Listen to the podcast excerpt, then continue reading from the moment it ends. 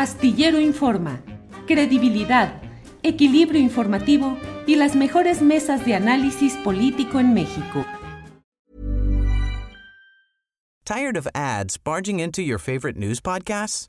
Good news. Ad-free listening is available on Amazon Music. For all the music plus top podcasts included with your Prime membership. Stay up to date on everything newsworthy by downloading the Amazon Music app for free or go to amazon.com slash news ad free. That's amazon.com slash news ad free to catch up on the latest episodes without the ads. ¿No te encantaría tener 100 dólares extra en tu bolsillo? Haz que un experto bilingüe de TurboTax declare tus impuestos para el 31 de marzo y obtén 100 dólares de vuelta al instante. Porque no importa cuáles hayan sido tus logros del año pasado, TurboTax hace que cuenten. Obtén 100 dólares de vuelta y tus impuestos con 100% de precisión, solo con Intuit TurboTax. Debes declarar para el 31 de marzo. Crédito solo aplicable al costo de la presentación federal con TurboTax Full Service. Oferta sujeta a cambios o cancelación en cualquier momento. Marta Olivia, buenas tardes. ¿Qué tal, Julio? Gracias. Muy buenas tardes a todos. Juan, qué gusto verte y coincidir. Arturo, muy buenas tardes. Gracias, Marta Olivia. Juan Becerra Costa, saludos, buenas tardes. Saludos, Julio. Pues Marta Olivia, qué gusto estar aquí contigo esta tarde. Y Arturo, pues te mando un abrazo y a quienes nos están escuchando y otro a Adriana. Y pues vamos a darle, Julio.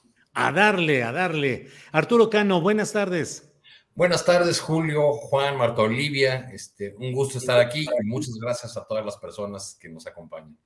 Muy bien, gracias. Eh, Arturo Cano, anduviste caminando por el acto sabatino del presidente López Obrador. Sábado, hace poquito de eso, y sin embargo, en términos políticos, han sucedido tantas cosas que pareciera que nos queda ya muy distante lo que sucedió en aquel sábado. ¿Qué viste? ¿Qué registraste? ¿Qué te llamó más la atención de ese acto conmemorativo de los cinco años de la llegada al poder electoral, al poder constitucional del Estado mexicano de Andrés Manuel López Obrador? Arturo. Pues este sexenio ha sido vertiginoso, Julio, y, ya nos hemos ido acostumbrando a que los hechos políticos, por más relevantes que nos parezcan, a la semana siguiente eh, pasan a otra dimensión o son olvidados por por nuevos acontecimientos o por nuevos, nuevos escándalos. A mí lo que, lo que me tocó ver en esa movilización eh, fue, primero que, que, fue menor que la del 27 de noviembre, como que la 4T no le puso todo el, el músculo de aquella otra, que fue una respuesta directa a la marcha eh, opositora en defensa del INE. Eh, y, no, no vi a, muchos contingentes eh, provenientes de organizaciones sociales tan grandes como en otras, como en otras movilizaciones de la, de la 4T, digamos, contingentes como el del Sindicato Nacional de Trabajadores de la Educación o de organizaciones similares, pues esta vez como que llevaron menos gente, había muchas personas que habían acudido por su propio pie y también eh, ciudadanos movilizados este, que, trabajan para distintas dependencias del, gobierno. Lo que a mí me llamó la, atención fue que eh, eh, el grito que escuché, y así lo registré en la crónica que, que, publiqué, el grito que escuché en varias porciones de la plaza y que consultando con varios amigos que anduvieron también por ahí, pues ellos también lo, lo escucharon en distintos momentos y, y, era el grito de reelección una petición al, presidente López Obrador. Eh, estando uno en la plaza, es decir, lejos del, templete o lejos de la primera fila, mezclándose ahí con la, con la gente, encontrando que había algunas porciones medio huecas en el, en el zócalo, porque pues en estas movilizaciones tan, tan grandes siempre se da el fenómeno de que unos van llegando y, ya hay gente saliendo, este, pues, pues e, este grito eh, de, de, reelección se escuchaba aquí y allá, pero no se veía a las, a las corcholatas que ahí estaban, o sea, es decir, los aspirantes a la, eh, a la candidatura de la, del llamado movimiento de la cuarta transformación, llegaron ahí temprano, estuvieron en la primera fila, incluso se tomaron la foto, pero no hubo como eh, tal como lo pidió el, presidente, no hubo expresiones ni de apoyo ni de rechazo a ninguno de los suspirantes o de la, aspirante y los aspirantes por, por parte de la gente reunida en la plaza. Yo tuve la oportunidad de platicar con muchos ciudadanos y pues es normal eh, o, es obvio preguntarles en este momento a, gente llegada desde distintas partes de la República, pues quién era su, su favorito, quién eh, consideraban eh, que podía ser el, mejor representante del de movimiento en la elección de 2024. Este, pues recibí de las respuestas más variadas, ¿no? Desde eso sí, debo, debo recordar, ya recordando esas conversaciones, ninguno me habló de Manuel Velasco, ¿no? Sí, bueno, de Noroña, de, Marcelo, ah. de, Claudia, naturalmente. Este, claro. Y, me sorprendió mucho en, gente de extracción popular el nivel de información, de conocimiento, de, datos que manejan para tener un juicio sobre, sobre las personas y sus cualidades, ¿no? Desde una señora que se dedica a la carnicería y habla de, que Adán es demasiado priista para su gusto, en fin, opiniones. Claro, todo Eso fue lo que me tocó ver por ahí. Este, También vi, que hiciste una transmisión por ahí. El problema es que se pierde la señal cuando, sí, claro. concentraciones y ya no hay manera ni de mandar un tweet, ¿no? Así es, así es. Bien, Arturo. Marta Olivia López, eh, esta reunión del sábado en la Ciudad de México, desde mi punto de vista, que también anduve ahí, Juan, Marta, Arturo, eh, la verdad es que a mí me sonó como un poquito ya de la gente yendo al agradecimiento por lo hecho. Ya no tanto la pasión hacia lo que viene, mucho menos la pasión por los precandidatos y todo esto, sino un poco ya entre nostalgia y agradecimiento. Marta Olivia, ¿qué crees que tú en lo personal, qué crees que va a quedar del paso de Andrés Manuel López Obrador en este periodo, qué realmente se ha modificado y perdurará y qué cosas no se mantendrán. ¿Cuál es tu impresión de esta etapa, Marta Olivia? Eh, me parece que una de las, eh, a mí yo he pensado cuando estamos transmitiendo y demás que el momento más complicado va a ser cuando Andrés Manuel López Obrador se despida porque todas estas emociones que despierta en los estados, yo veo a la gente, a la gente convencida y a la gente también acarreada que llevan pero este, a mí me parece que ya viendo el recorrido de ahora de las corcholatas en, en el pues en el estado de Tamaulipas, eh, este, está aquí Adán Augusto López Hernández, hoy se va de Tamaulipas a Veracruz después de tres días, mañana el jueves llega Claudia Sheinbaum solamente a Tampico y me parece que, que deja pues deja un gran vacío porque no se ve en ninguna de las corcholatas que alguien vaya a llenar ese espacio, ese espacio de, de figura como figura preponderante de la izquierda o lo que pueda llamarse o acercarse a la izquierda. Y eh, lo vimos en este momento, no veo a ninguna de ellas cercana a la gente, no la veo como tan, este, hablo de Adán Augusto, que estuvo en Nuevo Laredo, estuvo en Matamoros, estuvo en Reynosa, en Victoria y en Tampico. Entonces, me parece que no deja un gran hueco porque yo recuerdo desde los 12 años, desde 2005, 2004, que Andrés Manuel López Obrador empezó a recorrer el país, eh, en los municipios, aunque fueran 50 personas, tenía una habilidad y una cercanía con la gente eh, que no se da con ninguno de ellos y que él sigue visitando en Ciudad Victoria el mismo restaurante donde iba a almorzar, donde había tres personas con él y ahora ahí eh, eh, se forman tumultos. Este, y no lo vemos cercano, lo vimos ahora con las corcholatas a Adán Augusto. Eh, él sabe que tiene que tomarse la foto con el viejito, con la señora, con estar con el petrolero, con la gente, pero me parece que en su figura aparece como como estos noticieros de antes, ¿no? Que estaban así como, que salían a cuadro y estaban sonriendo y les quitaban la cámara y empezamos a ver eso en televisión y estaban molestos, enojados. Eh, no, no me parece que sean cercanos eh, este, en, ese caso. Vamos a ver ahora con Claudia Sheinbaum, que ha tenido mucha presencia en Tamaulipas desde antes de que se fijaran estas reglas y pues vamos a ver qué tan cercana, qué tan cercana ha sido eh, o qué es su presencia y bueno, las comparaciones son odiosas, pero se dan, ¿no? Nada que ver con Andrés Manuel López Obrador. Entonces, me parece que deja un gran vacío, al menos en estados como Tamaulipas. Bien, Marta Olivia, gracias. Eh, Juan Becerra Costa, y pues desde ahorita se está desatando ya, me parece a mí que subiendo el nivel de la agresión explícita hacia el propio presidente, hacia su trabajo político, como nunca. Y podemos ver expresiones escénicas como las de Catalino Krill, perdón, de Santiago Krill, que en una representación, él y otros están subiendo mucho el nivel de la adjetivación eh, agresiva eh, y de insulto hacia el presidente de la República. ¿En qué etapa estamos ahorita, Juan Becerra? ¿En el adiós al presidente? ¿Comienza a perder fuerza? ¿Sus adversarios la van ganando? ¿Creen que llega el momento de la revancha? ¿Cómo lo ves, Juan?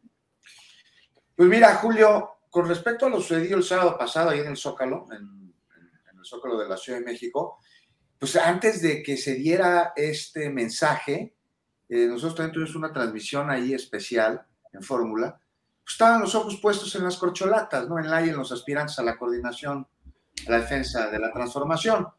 Ahí estaba el morbo, además, ¿no? Y por primera vez en la expectativa, el presidente López Obrador no era el gran protagonista.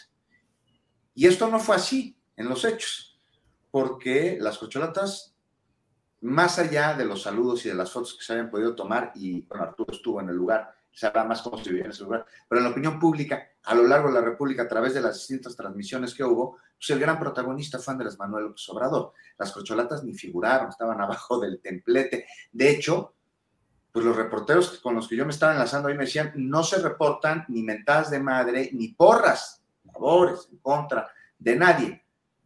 Y eh, pues ya después de la crónica de Arturo completísima y lo que bien acaba de, de apuntar Marta Olivia, yo nada más añadiría sobre este evento el simbolismo que se dio alrededor, que fue contundente.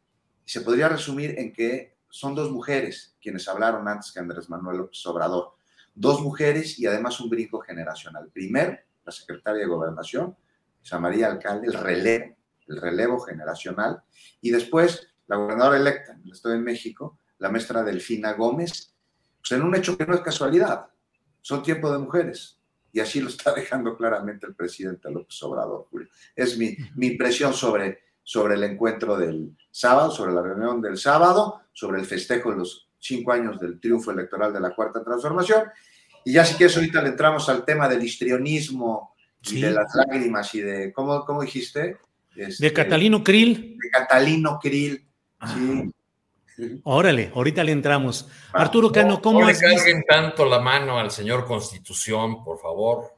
Este es el momento. La ley también llora, La ley también llora. ¿Cómo viste ayer esta combinación de los nuevos izquierdistas, Arturo Cano, porque de pronto Xochitl, bueno, insiste, acabo de entrevistar a Edgar Sánchez, dirigente histórico del tosquismo del Partido Revolucionario de los Trabajadores, que dice, pues yo no la conozco, nunca la vi, no sé nada de ella, no tengo yo ningún registro de que ella hubiera estado en el movimiento trotskista. Y luego Santiago Krill, que además de esa manera histriónica de tratar de levantar el ímpetu de las masas, también se dijo que él es de izquierda, que es el más izquierdista dentro del PAN. ¿Cómo ves el nuevo izquierdismo, Arturo Cano?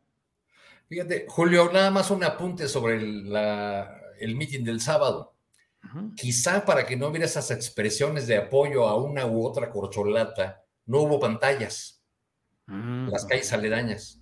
Es cierto. si hubiera habido pantallas, obviamente en algún momento iban a enfocar la imagen de, de, los aspirantes, pero no hubo pantallas, eso se, se extrañó. También eso fue uno de los factores por, la, por los que más gente se empezó a ir temprano porque no alcanzaban a, escuchar y menos a mirar lo que ocurría en el templete del Zócalo. Es muy curioso esto de la izquierda, me ha hecho pensar en estos días eh, de la súbita eh, fe izquierdista de, los candidatos de la derecha. Eh, me ha hecho pensar en estos días en algo que escuché en Brasil en 2010 eh, que, venía de los, de los propios eh, partidarios o de gente que había estado en el gobierno de Lula, que decía que el gran logro de Lula había sido establecer un nuevo paradigma, un nuevo piso eh, del cual no se iban a poder mover quienes lo sucedieran en la, en la, presidencia. Es decir, Lula creó programas sociales que modificaron el, el, el panorama eh, demográfico, el, nivel de ingresos de la gente. Ese año, 2010, por primera vez, 8.5 millones de brasileños viajaron en avión por primera vez en sus vidas, nada más para dar un dato de, esa transformación que, ocurrió, de ese eh, crecimiento en el nivel de ingreso de los pobres. Los ricos también ganaron muchísimo. Eh, pero bueno, eh, ellos sostenían que, ese nuevo, que, Lula había creado un nuevo paradigma social que iba a ser muy difícil o, más bien imposible que alguien que llegara lo rompiera. Bueno, los los súbitos izquierdistas, candidatos de la derecha, eh, declaran, se declaran de ahora de izquierda, eh, más, más en el sentido de decir que tienen un compromiso y una sensibilidad social y que defenderían y darían continuidad a los programas sociales del presidente López Obrador. En otro momento, las fuerzas políticas que ellos representan han declarado que es populismo, que es asistencialismo, que no resuelve nada, y repiten y repiten esa vieja fórmula de que hay que enseñar a pescar y no darles el pescado, etcétera, etcétera. Entonces yo creo que por eso están vistiendo ahora de, izquierda, porque ya como que políticamente les resultó muy inadecuado, quizá lo midieron bien con, con esas expresiones de, de Lili Telles, este, ahora abrazada por por Verástegui, el, el, señor que nos da lecciones de cómo debe ser una familia cuando es soltero. Este, eh, en fin, yo creo que abrazaron eso y, llegan a, como Xochitl, pues a introducir este, este dato que hasta ahora no se ha podido eh, confirmar de una militancia juvenil en una organización del, del trotskismo en la, en la LOM. Me hizo, me hizo pensar eso en en qué curiosa es la vida de que una, persona también de extracción popular que reinventó su biografía, eh, introdujo en su, en su historia eh, que había sido militante trotskista en Ciudad de Zahualcoyo. Esa persona se llama Elvester Gordillo. Y tiene con, con Xochitl Galvez la cercanía con un personaje que estoy seguro está, bueno, y me lo han comentado personas de, ese, eh, de su entorno, pues un personaje que está en la eh, digamos, en esta obra que ha sido la creación de la candidatura de Xochitl Gálvez, y me refiero al canciller Jorge Castañeda, que, este, que, celebraba mucho a la maestra Gordillo, que presumía, su militancia de, trotskista, ¿no? En efecto, en, la, en Ciudad de Zabalcoyo había un grupo de profesores trotskistas, al, al parecer el Bester Gordillo fue aliada de ellos, este, en algún momento para competir por un comité delegacional y luego los traicionó y rápidamente se fue al, sector oficial que entonces dominaba la vanguardia revolucionaria de Pero es muy curioso cómo están tratando de insertarse en, eh, o de dar esta imagen, porque la, matriz o lo que mueve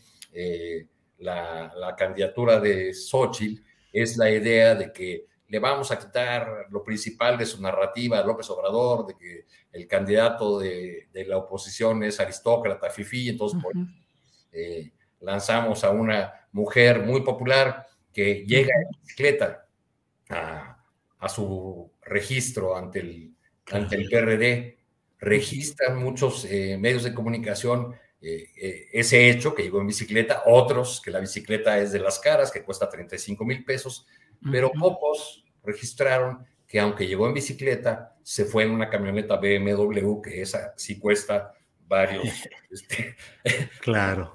centenas de miles de pesos, ¿no? Claro, bien, Arturo. Marta Olivia, estamos en un escenario en el cual todo apunta a que al menos en la final podrían estar dos mujeres, una por el lado de Morena y sus aliados y otra por el lado de Va por México. Falta que se resuelvan muchas cosas. Pero, ¿qué significa desde el punto de vista tuyo, Marta Olivia, el que estén avanzando casi hacia las finales con mucha certeza dos mujeres?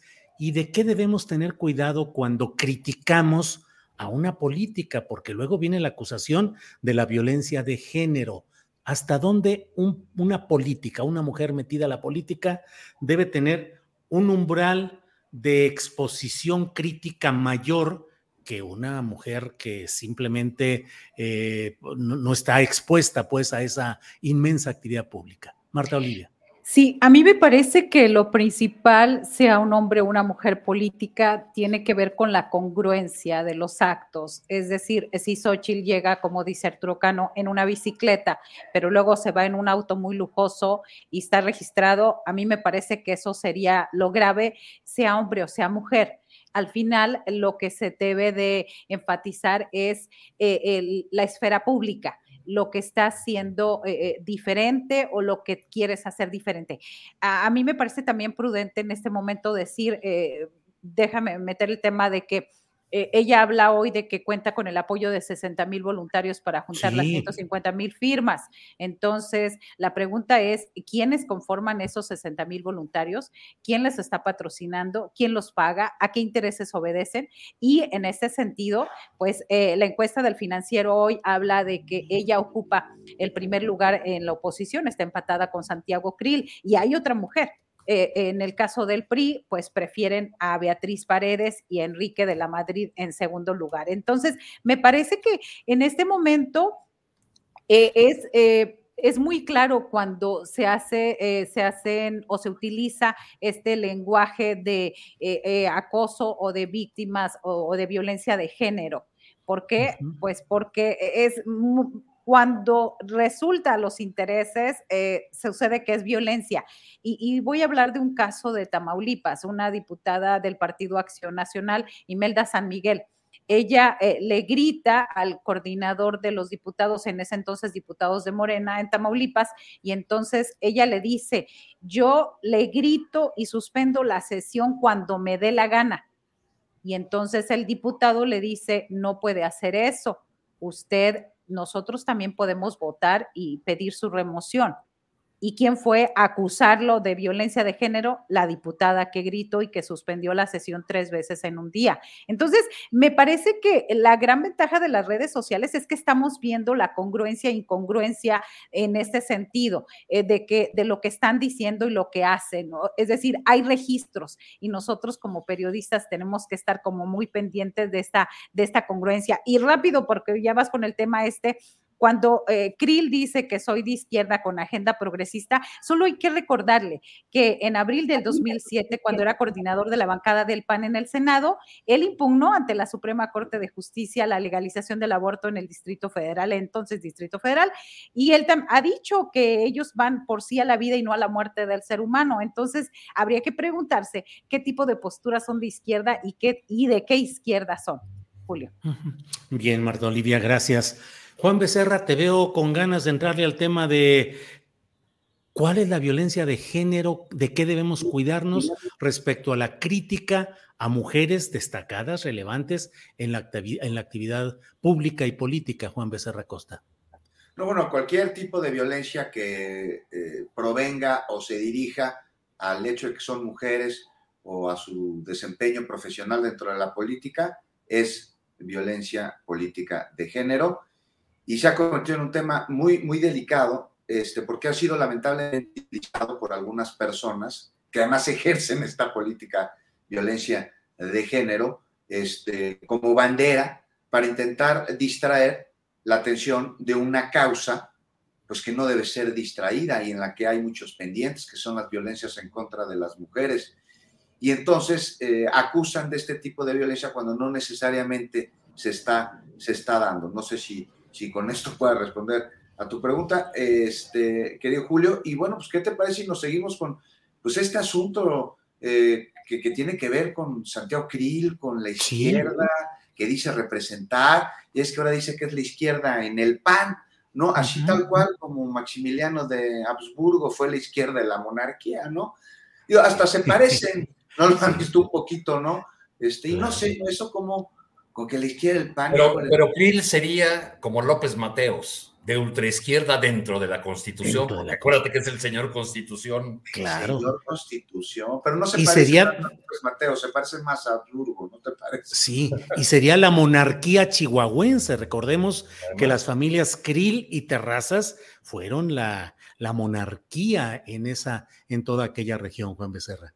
Así es, y pues no sé a ustedes cómo les suena eso de la izquierda del PAN porque a mí me suena como pues, medio contradictorio, ¿no? Es como decir, soy el antirracista del Ku Klux Klan.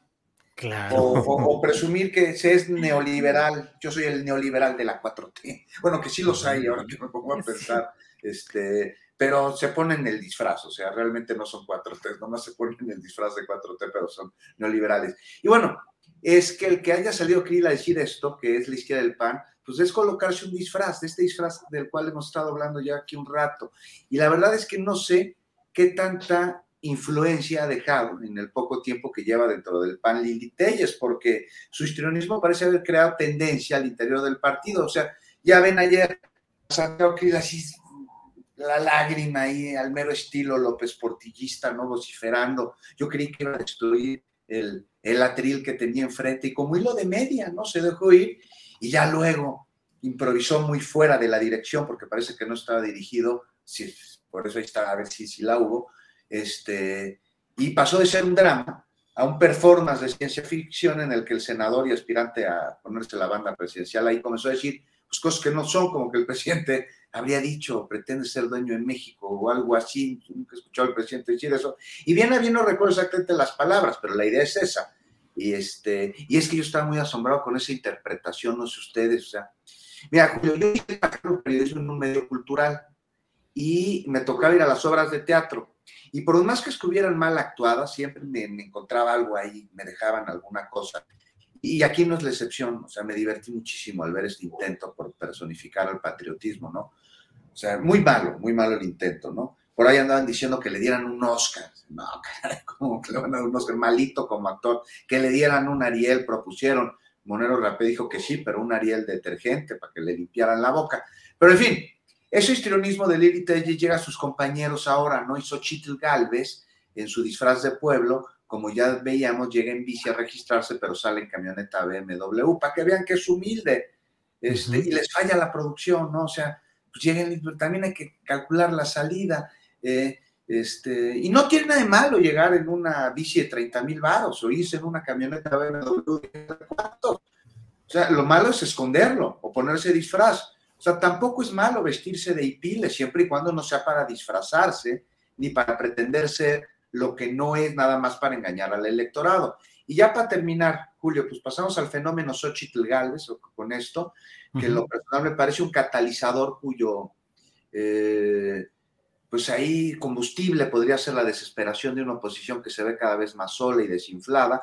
Y entonces, pues la bombean ahora con Xochitl y el bombeo, increíble, Julio, viene pues del presidente Incluso lo dijo Galvez ayer, ¿no? Su mayor promotor está en las mañaneras, y esto es algo en lo que coincidió con ella. Yo creo que lo único. Me parece que es necesario señalar las, las mentiras para aclararlas, sí, se hace en la mañanera, pero ya es tirar la liga de más y dedicar buena parte de la conferencia, o el tiempo que sea, que un segundo es un tesoro en la mañanera, dedicarlo a señalar personas, aunque sea ahí con la intención de, de informar, pues sale el tiro por la culata, porque se usa como en el karate, la fuerza del oponente a favor, y así ha sucedido con Loret, con Reforma, con Xochitl, quien gana simpatías en la población que no está de acuerdo con la 4T, nada más al saber, porque no escuchan la mañanera, pero saben que en la mañanera el líder de la 4T, nuestro presidente, descalificó a una persona, en este caso a Xochitl, y esto genera en quienes no están de acuerdo con la 4T una reafirmación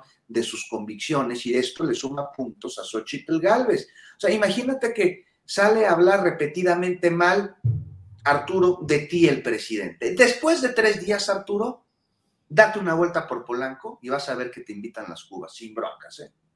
Claro, claro, que es uno de los hechos que hemos mencionado eh, con frecuencia en nuestras eh, pláticas aquí en Astillero Informa, el hecho de cómo la gran tribuna, la gran eh, cartelera, la marquesina de la mañanera con tanto impacto, el presidente de la República le ha dado una enorme presencia, eh, importancia y los ha convertido en interlocutores de la presidencia de la República a personajes como Carlos Dore de Mola, Joaquín López Dóriga y otros más. Y además, en este caso de Xochitl Galvez, yo también creo que en la mañanera debería de darse una... Em, eh, un mayor cuidado de lo que el presidente de la República dice en un lugar y en una instancia donde está para presidir y gobernar para todos. Tiene derecho, desde luego, a la respuesta y a la réplica, pero hay ocasiones en que la iniciativa de la crítica y de la acometida política y electoral la hace el propio presidente de la República y le está dando efectivamente resultados a su propia adversaria, en este caso que es Xochitl Gálvez. Marta Olivia, no sé si quieras entrarle a este tema o preguntarnos también el otro de los priistas, Osorio Chong y compañía, ¿a dónde irán las golondrinas? Bueno, ¿a dónde irán estos priistas luego de dejar el PRI? Marta Olivia. Sí, a mí me parece que podrían, yo los veo más como candidatos externos de Movimiento Ciudadano. Eh, los veo por ahí, ya que al romper con el PRI, eh, se da por hecho que romperían también con la coalición que integran el, el PAN y el PRD. Además, em, eh, me parece que la senadora Claudia Ruiz Massieu ha tenido varios acercamientos con la bancada de MC, donde parece que se siente bastante cómoda, se toma fotos, aparece en público sus algunos eh, compañeros de, MC. Eh, incluso la sobrina del expresidente podría eventualmente encabezar una candidatura por el Partido Naranja como candidata externa. Recordemos el mensaje extraño que dio cuando se bajó de la contienda. Además, creo que como ya es tarde para registrarse como candidatos independientes, no les alcanzan los tiempos y posiblemente tampoco las firmas a personas o figuras como Osorio Chong, Nubia Mayorga o Erubiel Ávila. Parece que eh, la figura pues más competitiva y de acuerdo a las encuestas y que ella misma lo reconoce eh, o lo dijo eh, al momento de bajarse, que ella tenía pues buenos números. Es decir, me parece que el mensaje fue, tengo buenos números, estoy cerca y, pues aquí estoy, aquí estoy para ofrecerme, pero ya no en esta alianza. Entonces, mm, yo creo, yo los veo más por ahí, porque en MC no veo salvo a Samuel García, es al que veo más perfilado. Eh, Luis Donaldo Colosio se me hace como que no le tiene muchas ganas de entrarle todavía a la contienda presidencial. Y bueno, Enrique Alfaro, con esos números y primer lugar en desapariciones, por decirlo menos, me parece que no le alcanza. As a person with a very deep voice, I'm hired all the time for advertising campaigns. But a deep voice doesn't sell B2B. And advertising on the wrong platform doesn't sell B2B either. That's why, if you're a B2B marketer, you should use LinkedIn ads. LinkedIn has the targeting capabilities to help you reach the world's largest professional audience. That's right, over 70 million decision makers all in one place. All the big wigs, then medium wigs, also small wigs who are on the path to becoming big wigs. Okay, that's enough about wigs. LinkedIn ads allows you to focus on getting your B2B message to the right people. So, does that mean you should use ads on LinkedIn instead of hiring me, the man with the deepest voice in the world? Yes. Yes, it does. Get started today and see why LinkedIn is the place to be to be. We'll even give you a $100 credit on your next campaign. Go to linkedin.com slash results to claim your credit. That's linkedin.com slash results. Terms and conditions apply. Tired of ads barging into your favorite news podcasts?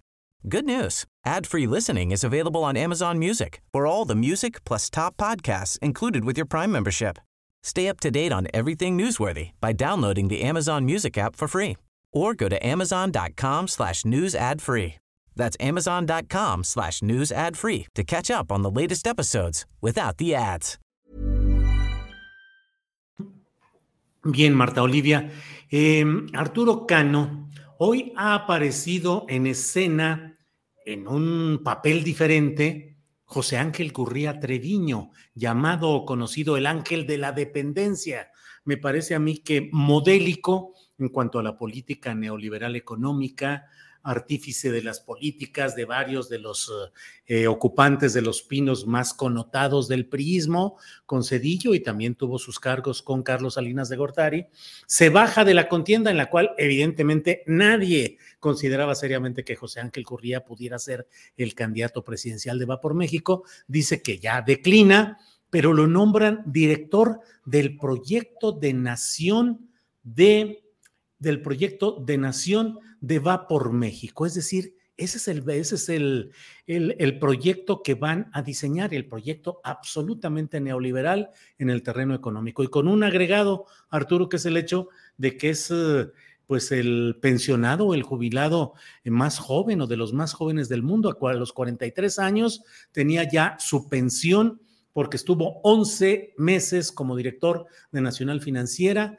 se jubiló con ese alto sueldo que equivalían a 110 mil pesos mensuales o algo así. 30 años va a cumplir ya Gurría recibiendo una pensión de ese nivel. ¿Qué opinas, pues?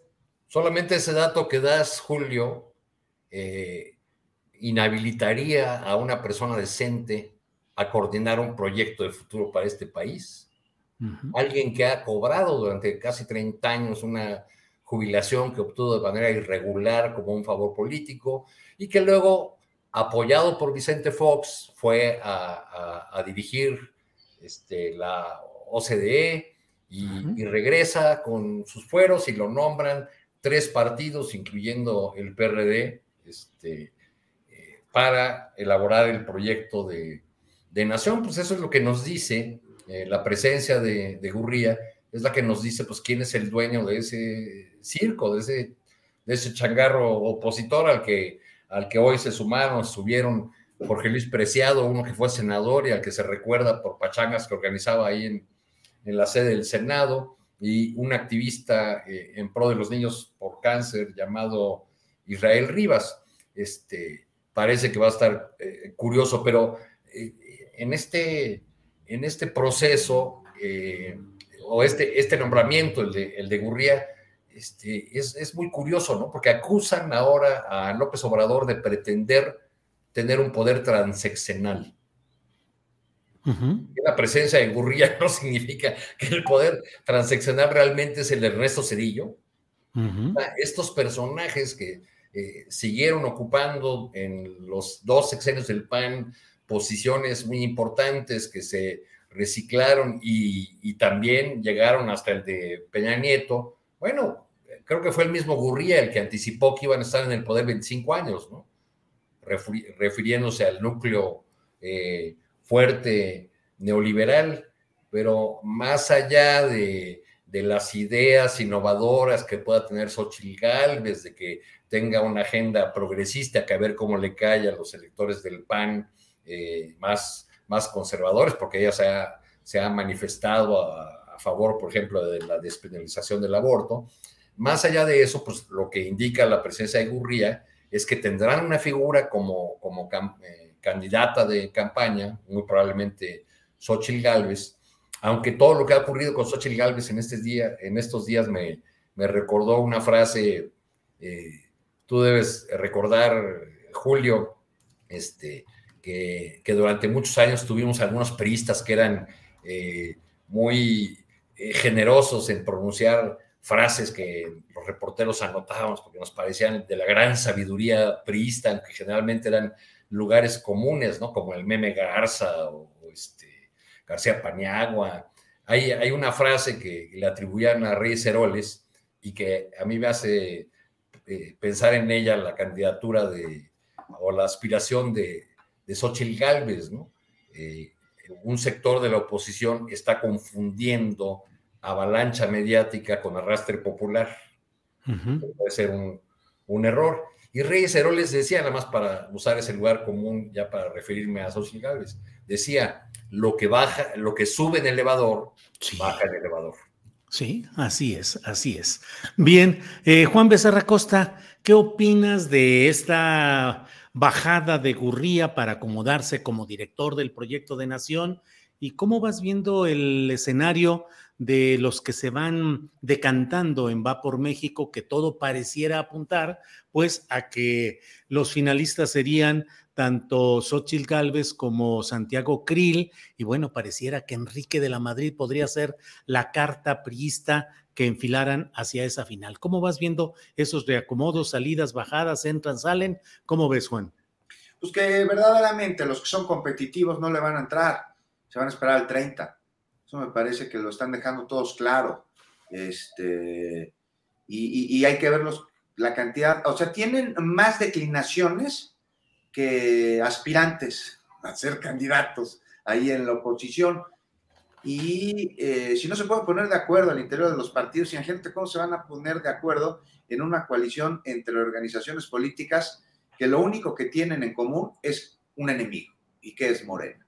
Y bueno, no es lo único que tienen en común, también, también tienen en común esa sed de poder enorme para satisfacer sus bolsillos. Y lo tienes en el PRI que se están bajando, ¿no? Se les están yendo, se están eh, como un éxodo, una estampida. Que lo está diciendo el radio el, domingo pasado, y, Alejandro Moreno, el presidente del PRI, pues, bastante molesto, habló por teléfono, pidió este, derecho de réplica y me decía, no, no se están bajando, me decía, son más los que se unen al PRI que los que se van, y de hecho vamos ganando. Y le digo, no, pues oye, dirigente, pues ¿cómo, cómo van a ir ganando? O sea, al ver la enorme cantidad de estados que han perdido, este, el Movimiento Ciudadano va a gobernar a más personas que ustedes, nada más la maestra Delfina rinda protesta, y tienen un éxodo de no solo de gobernantes y de representantes populares, sino de cuadros de abolengo. Ah, le preguntas a, a, Marta Olivia hace rato, ¿a dónde se van?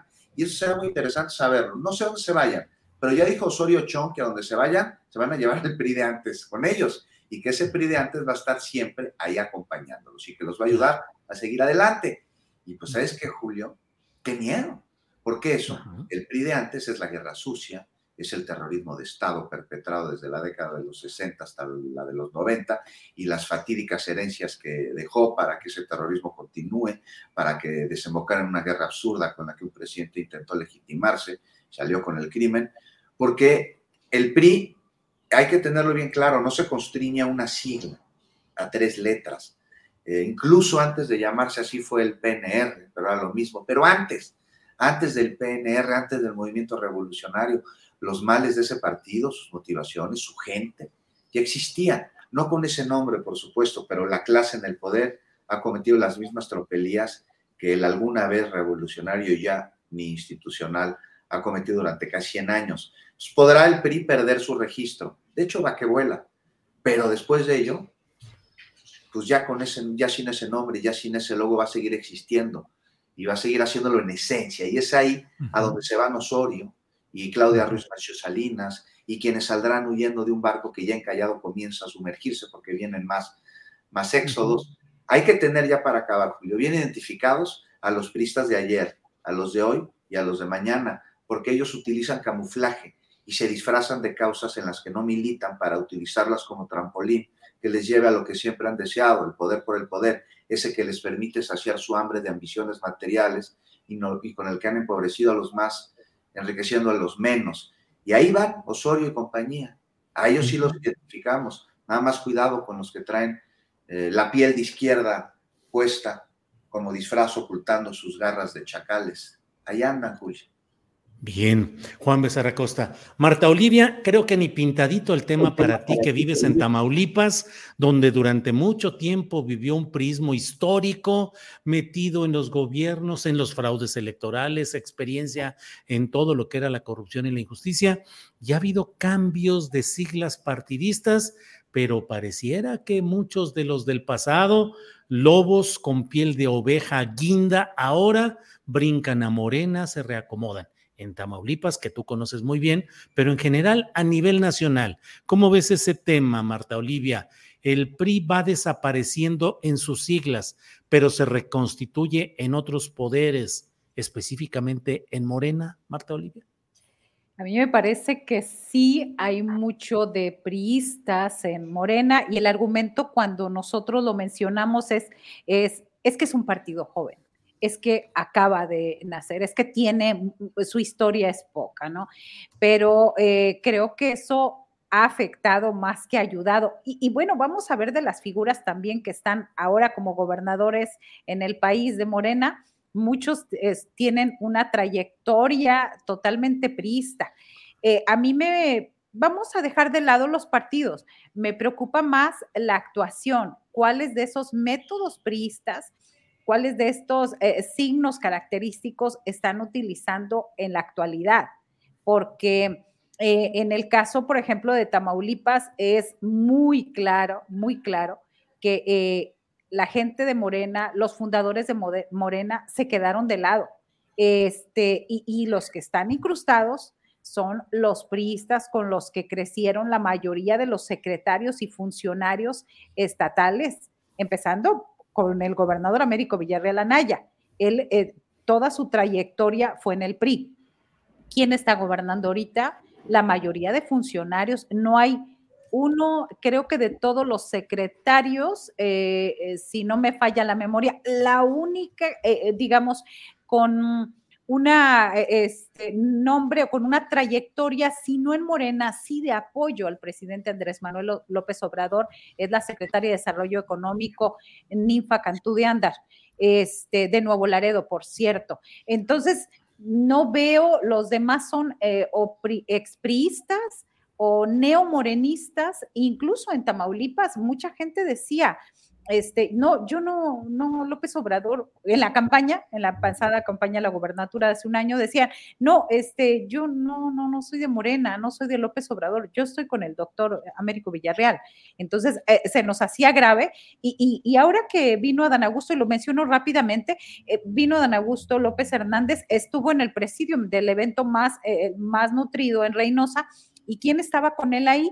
Pues el senador José Ramón Gómez Leal, un expanista, cuñado de Francisco García Cabeza de Vaca, y era el que estaba en el presidium. A su lado estaba también una expanista que ahora es diputada federal por eh, Morena. Y él menciona a los fundadores de Morena y no había nadie, ah, eh, perdón, mencionó a cuatro, uno ya falleció, uno estaba abajo, este, entre la gente, lo mencionó, al día siguiente ya lo subió porque pues hablaba de los fundadores. Y lo que vemos también en la función pública, no vemos a gente que organizó, que coordinó, que ahora sí, como dicen ellos, que sudó la camiseta por Morena, y, sí vemos a muchos priistas, a muchos priistas ahí, incluso se ha dicho que en el gobierno actual de Tamaulipas, pues el sello es el prismo. Y en mandos medios, eh, muchos eh, panistas que todavía ahí dejó basificados y demás Francisco García Cabeza de Vaca. Y bueno, este, yo nada más les digo, este, les voy a dar en postrecito, pues esto, eh, ¿qué tamaulipecos están, están destacando? Gurría es de Tampico, no sé si afortunado o desafortunadamente, pero hay dos más y hay un posible diputado federal migrante.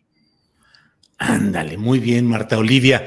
Em, Arturo Cano, mm, pues estas preguntas luego hacen que se enoje a veces nuestra audiencia y nos generan aquí muchas críticas y polémicas, pero Arturo, yo estoy viendo eh, el proceso de construcción del poder presidencial de Morena en 2024, de Morena y sus aliados. Lo estoy viendo demasiado cargado de espectaculares, de dinero, de derroche, de despilfarro, de inversión política, de movilizaciones, que nos digan lo que nos digan, la experiencia política que tenemos nos muestra que esas movilizaciones no se hacen nada más porque sí, sino que necesitan inyecciones de recursos para todo ello. Eh, lo que yo me pregunto y temo es decir, la construcción del futuro político de Morena y sus aliados se está fincando en las alianzas desde hoy con grupos de poder económico y político que no son de la regeneración nacional, que van a influir en el futuro, que van a recibir cargos, diputaciones, candidaturas, cargos de gobierno, negocios para resarcirse de ese dinero. Y no hablamos ya del lado de Va por México, que ahí me parece muy evidente, pero Estamos viendo, Arturo, que se construye un poder político del futuro a partir de ingredientes que no son los deseables, Arturo. Pues sin duda, Julio, porque eh, esta batalla anticipadísima en la que el presidente de la República eh, metió a, las personas interesadas en, sucederlo, pues eh, fue obligando a las llamadas o mal llamadas corcholatas a eh, ganar una encuesta y ganar una encuesta implica ser conocido y ser conocido requiere eh, recursos, eh, requiere una, una inversión. El, el, gran problema es si, si hay apoyo, si hay respaldo de empresarios porque simpaticen con alguna causa, con algún candidato, yo creo que sería de alguna manera legítima. Otra discusión es lo que la ley electoral ordena y que todos los, todas las fuerzas políticas están este, ignorando. Eh, eh, la, la cosa es, ¿realmente hay un sincero respaldo derivado de una simpatía política que puede ser legítima? O hay una promesa de, intercambios hacia el futuro este, de, pagos en cuanto se llegue al poder. No, Morena no es una fuerza que haya estado exenta de, eso. Hay historias eh, conocidas de, de, candidatos a gobernador o candidatas y presidentes municipales que llegaron eh, con esos respaldos de gente de recursos y que luego tuvieron que entregar a veces no solamente contratos, sino a veces incluso posiciones eh, en los gobiernos. Claro, posiciones en, las, en aquellas áreas donde, donde se manejan este, los, los recursos, ¿no? Es, es, un tema irresuelto de nuestra vida político-electoral eh, y, la gran reforma electoral que, como le hemos comentado aquí eh, en varias ocasiones, la gran reforma electoral que nos debemos como país, más allá de este debate y de, esta, eh, de este choque entre dos bloques, pues es una reforma que, que realmente le quite a, a, los procesos electorales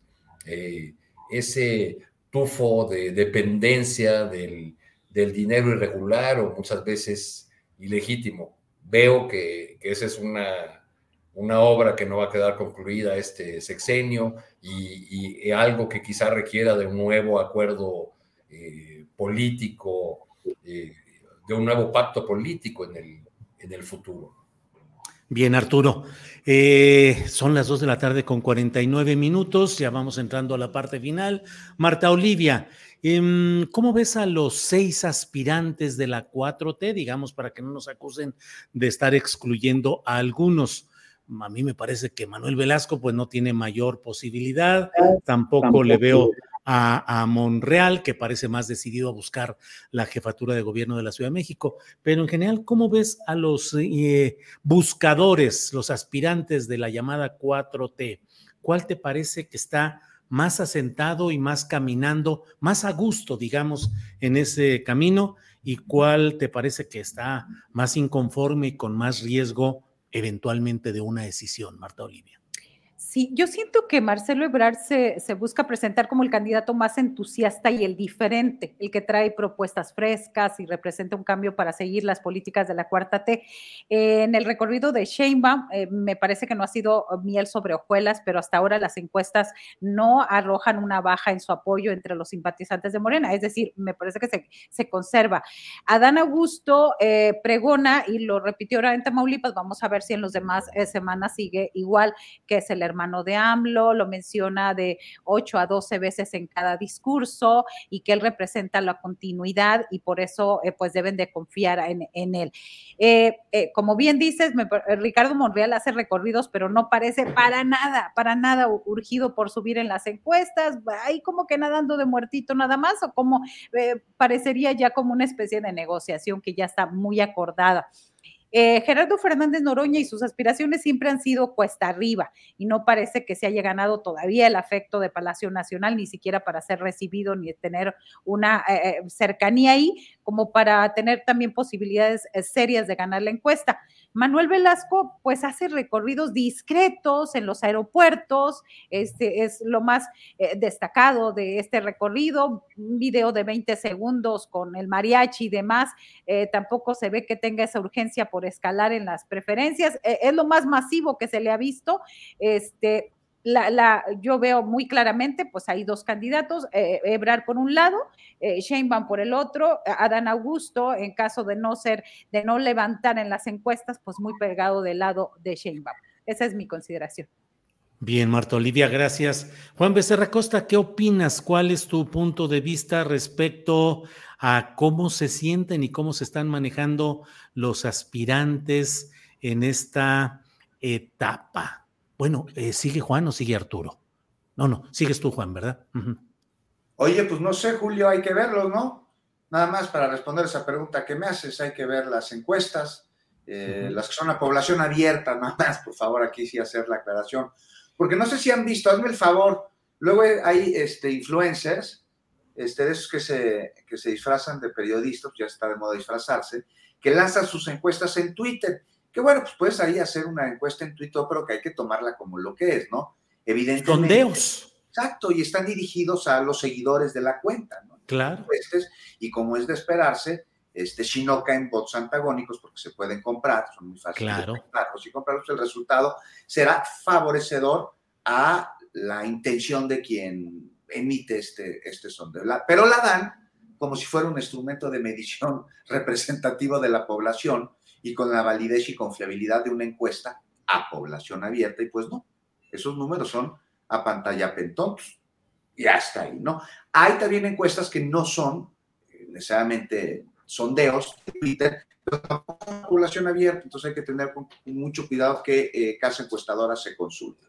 Ahora, en las que sí son a población abierta, pues ahí está claramente las preferencias. ¿Quién se ve más a gusto dentro de las corcholatas? Pues no es a gusto. Este, es quien encabeza las encuestas. Yo veo a Claudia Sheinbaum muy contenta, muy tranquila, no se está metiendo con sus compañeros, no le responde los trancazos que por ahí le avientan, hace sus recorridos, toma las fotos, mete goles, desayuna, eh, le invitan a casas, come, le deja ofrendas a Elvia Carrillo Puerto o a Juárez, le manda mensajes a los paisanos y de paso ahí Estados Unidos avisando una relación de respeto, de amistad, pero no de sumisión. Y a pesar de haberse irritado la garganta, la doctora Sheinbaum, desde el inicio de los recorridos, continúa con ellos, se le ve sonriente, se le ve alegre, se le ve con energía. Marcelo, lo veo molesto, un tanto desesperado, se queja un día sí, el otro también, llega a cuestionar incluso los acuerdos que él mismo firmó en el Consejo Nacional de Morena, no lo veo muy alineado al llamado a la unidad y muy importante, no está interpretando un personaje también él, que no es él, en sus fotos, en sus videos, en sus mensajes, incluso lo decíamos la vez pasada, ¿no? Este Arturo repite las fotos que su estratega, Durán Barba, hizo con Lazo, con Macri, mismas poses, mismo contexto, no sé, la foto pescando con la maestra, eh, con los cocineros en un restaurante. Y es que Marcelo lo contrató, le recuerdo, es una estratega que ha trabajado con candidatos de derecha en Latinoamérica. Y bueno, bueno, aquí hay un dato, ¿eh? La derecha en México parece estar interpretando a, a, a un personaje con el que se identifica. De hecho, de acuerdo con la casa encuestadora de Buendía y Márquez, Marcelo es el candidato preferido, pero de la oposición para Morena. Pero él no se ve a gusto. Adán, les decía, este asunto que lo tiene ahí como parece que desencajado, ¿no? Lo reportado en su papel de ese destraza eh, con el que dio sus gastos, ¿no? Parecía el señor diciéndole al mesero, oye, yo no pedí cómo y qué onda con Sí. esta propina, ¿no? Yo traje transporte. Bueno, ahí, ahí eh, supuestamente lo que se habrá gasta- gastado y el despliegue de recursos eh, que él reporta en este papel de estraza, pues no corresponde con lo que deja ver a su paso, ni con los espectaculares en carretera, en vialidades, ¿no? No cuadra, no acaba de cuadrar. Y luego sobre eso las preguntas que le formulan, pues parece que están llegando a un punto de inflexión en su paciencia. Ah, también hay que ver que se le acerca a Marcelo, este, pero ello no afecta el crecimiento de Claudia en las preferencias. Noroña, pues ya muy contento porque ya arrancó el Noroña Bus, eh, después de que tuvo un problema con la batería, ya arrancó y ya está recorriendo y vendiendo libros. Hay momentos en los que se ve muy contento, hay momentos en los que no se ve a gusto y esto se aprecia en reclamos de una presunta falta de piso parejo que de repente ahí desliza, como el día de ayer, me parece. Y por otro lado, se le ve contento en sus reuniones con la población. Tiene una buena relación con la gente que lo sigue. El territorio no le es ajeno, al contrario. Manuel Velasco, pues ya que te digo, él dice que va a ganar, que va a dar la sorpresa y que es el caballo negro. Y aquí yo coincido con Manuel Velasco con, el, eh, eh, con respecto a que va a ganar, no la candidatura, pero él ya ganó. Él Claro. ya le representa una ganancia como aspirante a coordinador. Eh, refrendó que no se va a romper la alianza del verde con Morena y sabe que algo importante va a tener en el sexenio que viene, sin importar quién queda. Manuel Velasco ya ganó, Julio.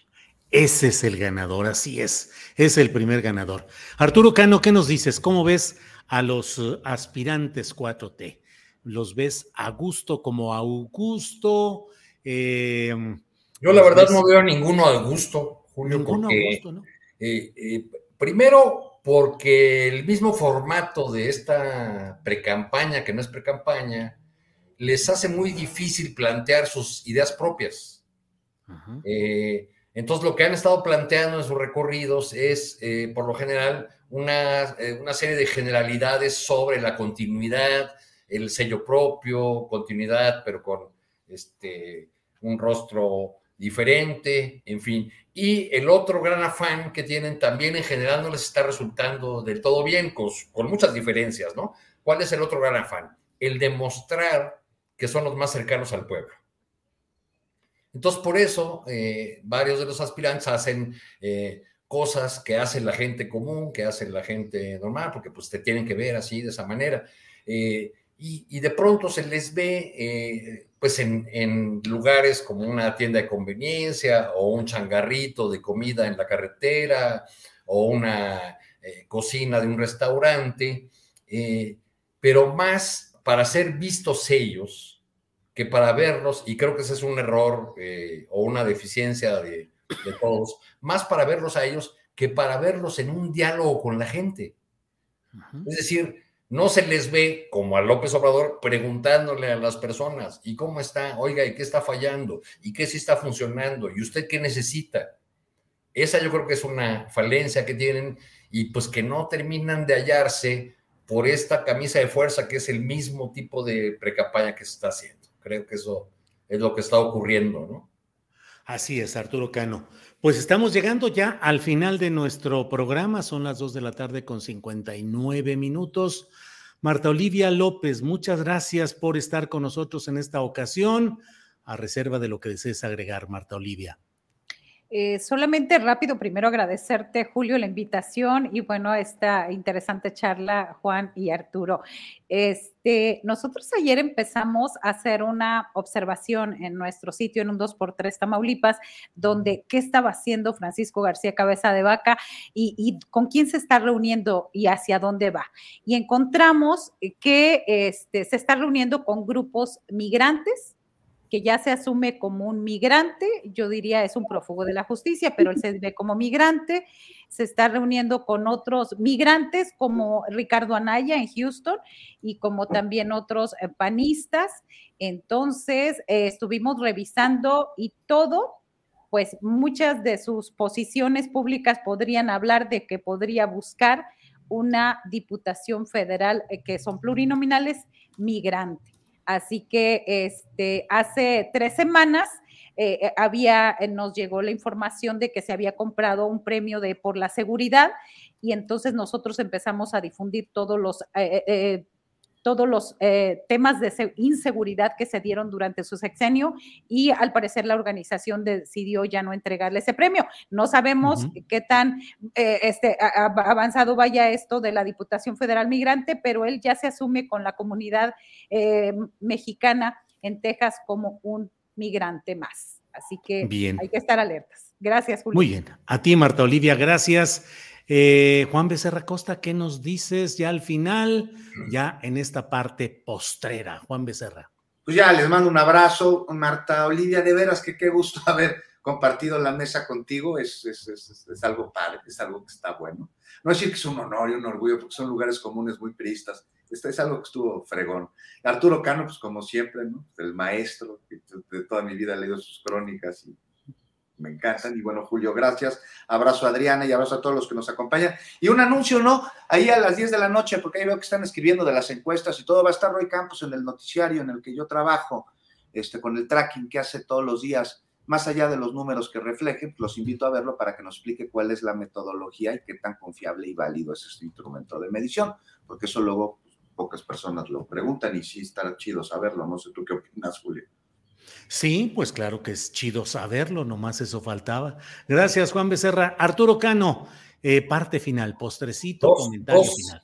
Dos comentarios a propósito del lamentable fallecimiento de Adolfo Gili. Sí. Eh, uno, eh, recomendar la lectura de una de sus últimas obras, Felipe Ángeles, el estratega, un, un libro que se lee realmente como una novela y que tiene más actualidad de la que uno imaginaría por la descripción que hace de un personaje que tuvo un final, un final trágico. Y luego recordar el papel de Gili como político, porque además de académico sólido, de historiador eh, muy culto, fue un hombre de acción en la, en la política. Eh, Gili fue fundamental para que en el año del 87 se armara un, movimiento llamado Movimiento al Socialismo, que se sumó a la candidatura de Cuauhtémoc Cárdenas y donde figuraron eh, una buena cantidad de dirigentes universitarios de la izquierda. Fue él quien llevó a, a Rosalvina Garavito, al entorno de Cuauhtémoc Cárdenas, y un personaje, ella, que, después desempeñó un papel muy importante, impulsada por Cuauhtémoc como coordinadora parlamentaria, como dirigente del, del PRD. Entonces, digamos, se, se, recuerda a un personaje que por un lado dejó un legado de pensamiento y de trabajos académicos desde su clásico La Revolución Interrumpida, hasta alguien que hizo política eh, en primera fila, lo descalabraron cuando lo de Ayotzinapa, ahí acompañando a Cuauhtémoc en las cercanías del, del Zócalo, eh, que hizo política y nunca, nunca tuvo un cargo público.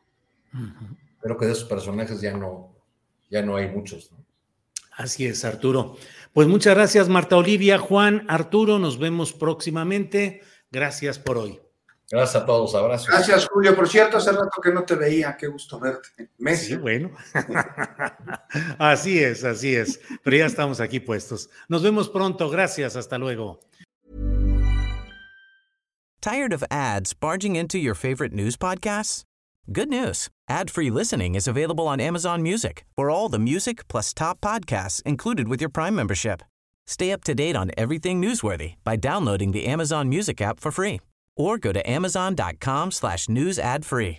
That's amazon.com slash news ad free to catch up on the latest episodes without the ads. ¿No se merece tu familia lo mejor? Entonces, ¿por qué no los mejores huevos? Ahora, Egglands Best están disponibles en deliciosas opciones. Huevos clásicos, de gallina libre de jaula y orgánicos de Egglands, que ofrecen un sabor más delicioso y fresco de granja que le encantará a tu familia. En comparación con los huevos ordinarios, Egglands Best contiene la mejor nutrición como 6 veces más vitamina D, 10 veces más vitamina E y el doble de omega 3 y B12. Solo Egglands Best. Mejor sabor, mejor nutrición, mejores huevos. Visita egglandsbest.com para más información.